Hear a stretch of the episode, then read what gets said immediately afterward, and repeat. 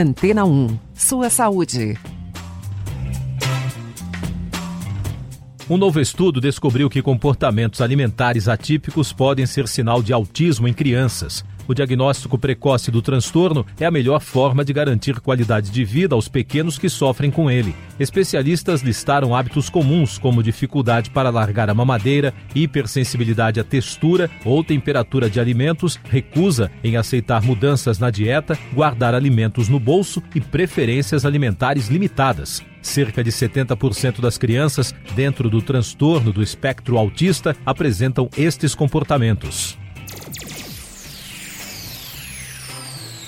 Um novo tratamento para AVC pode ser utilizado até 8 horas do início dos sintomas. Trata-se do cateterismo cerebral. Segundo um estudo, a técnica poderia até mesmo ser ofertada pelo SUS. Na rede pública, atualmente, o único tratamento disponível é a alteplase intravenosa. Apesar de eficiente, ela só pode ser usada nas primeiras quatro horas após os primeiros sintomas do acidente vascular cerebral. O novo tratamento ainda assegura 30% mais chances de sobrevivência e 30% mais chances do paciente ficar sem qualquer sequela.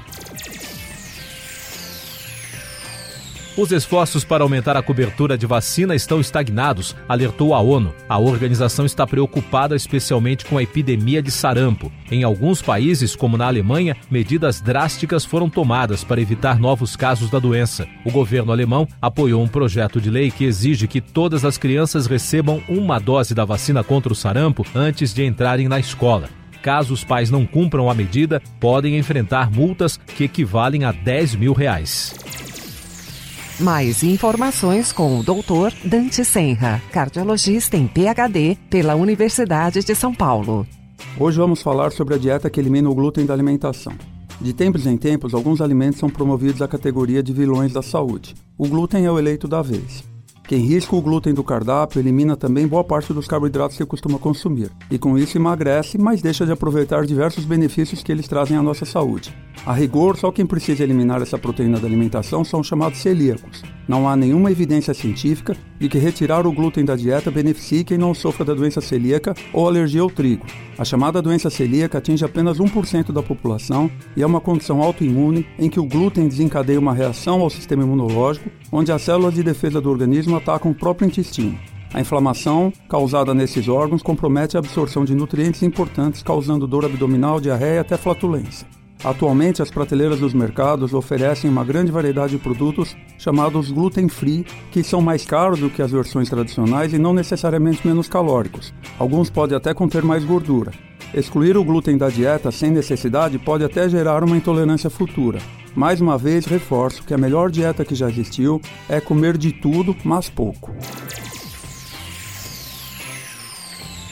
Na última década, o Brasil reduziu em 40% o número de fumantes. Com isso, ele se tornou o segundo país do mundo a cumprir as medidas indicadas pela Organização Mundial da Saúde para a redução do tabagismo. Dos 171 países que aderiram às medidas globais da OMS, apenas Brasil e Turquia implementaram ações com sucesso e servem de exemplo para o resto do mundo. Vale ressaltar que o tabagismo é a principal causa de câncer no pulmão. Além disso, o hábito tem relação com outras 50 enfermidades, segundo o Instituto Nacional do Câncer, o INCA. Antena 1 e sua saúde. Segundo o Jornal do Exterior, cientistas pretendem usar a astrofísica para realizar tratamento contra o câncer. Ao utilizar o método com nanopartículas, seria possível, por exemplo, atingir dois objetivos diferentes. Os resultados do trabalho foram apresentados ao público no Congresso da Real Sociedade Astronômica da Grã-Bretanha. Entre outras coisas, o esperado é que as nanopartículas possam auxiliar no diagnóstico e no tratamento de tumores, identificando o tecido enfermo nas imagens e sendo responsável pela sua destruição. Cientistas da Universidade de Stanford, nos Estados Unidos, criaram um protótipo de óculos com lentes de foco automático. O produto, que vai ajudar quem tem presbiopia, quando os olhos perdem a elasticidade necessária para focar em objetos próximos, deverá demorar para chegar ao mercado, pois mais detalhes precisam ser desenvolvidos. Essa doença afeta geralmente pessoas a partir dos 45 anos de idade. Os pesquisadores estão fazendo testes com o recurso que, por enquanto, tem aparência semelhante aos óculos de realidade virtual, mas a equipe planeja criar outras versões. Cientistas norte-americanos podem ter descoberto a cura definitiva para a calvície. O método, que usa células do próprio paciente, foi testado em roedores e apresentou resultados positivos. Agora, essa alternativa promissora será aprimorada para que mais estudos clínicos possam ser feitos com seres humanos. Porém, a expectativa dos autores é bastante positiva. Afinal, as células necessárias para o tratamento podem ser obtidas através de uma simples amostra de sangue do paciente e o risco de rejeição no implante é mínimo. Mais informações com o Dr. Dante Senra, cardiologista em PhD pela Universidade de São Paulo vamos falar sobre a relação entre o tamanho do abdômen e os problemas cardíacos. A medida da circunferência abdominal é um indicativo preciso para avaliação do risco cardiovascular. Quem possui essa medida aumentada tem um risco muito aumentado por infarto, AVC, pressão alta e diabetes. E esse fator por si só é tão importante como a falta de atividade física ou aumento do colesterol e triglicérides. As medidas indicadas são de 80 centímetros para as mulheres e 94 centímetros para os homens. Mais preocupados com a balança do que com a fita métrica, poucos se preocupam com a gordura abdominal. Estudo realizado pela Federação Mundial de Cardiologia revelou que 65% dos brasileiros se cuidam com base no peso, 6% apenas calculam o IMC e apenas 1% dá mais importância à saliência exacerbada da barriga. Cada centímetro a mais na cintura aumenta até 2% o risco de problemas no coração.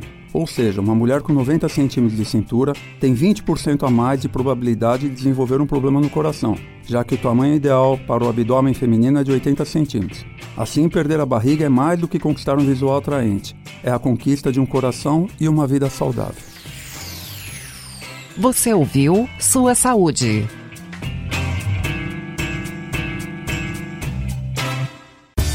Depois de tanto conteúdo legal, que tal se hidratar com água rocha branca?